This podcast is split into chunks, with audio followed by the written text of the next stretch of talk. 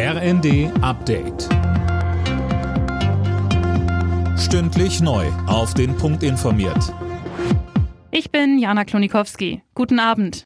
Das erste Schiff mit Getreide aus der Ukraine seit Beginn des russischen Angriffskrieges hat offenbar die türkische Küste erreicht. Der Frachter kommt später als erwartet. Wegen des starken Seegangs ist er nur langsam vorangekommen. Mehr von Max Linden. An Bord befinden sich 26.000 Tonnen Mais. Im nächsten Schritt wollen Vertreter der Ukraine, der Türkei, der UNO und Russlands die Fracht gemeinsam inspizieren. Der ukrainische Präsident Zelensky zeigte sich optimistisch, dass jetzt mehr Getreide aus der Ukraine exportiert werden kann.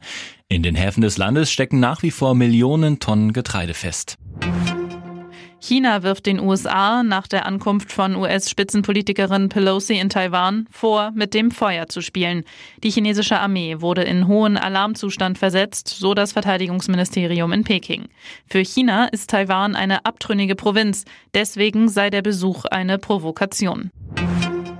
US-Präsident Biden hat die Tötung von Al-Qaida-Chef al-Zawahiri in Afghanistan gerechtfertigt. Die Mission sei ein Erfolg gewesen, so Biden bei einem Auftritt im Weißen Haus in Washington. Mehr dazu von Linda Bachmann. Biden hofft, dass die Angehörigen der Opfer von 9-11 jetzt ihren Frieden finden.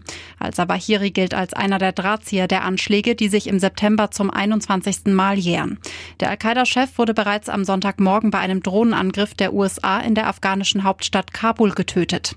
Der US-Präsident sprach von einem Präzisionsschlag. Zivilisten seien nicht verletzt worden. Finger weg von den Leckereien, heißt es in diesem Jahr bei der internationalen Gastromesse in Hongkong. Wegen der Pandemie müssen Besucher an den Ständen ihre Maske tragen und dürfen die Häppchen deshalb nur anschauen und nicht probieren. Alle Nachrichten auf rnd.de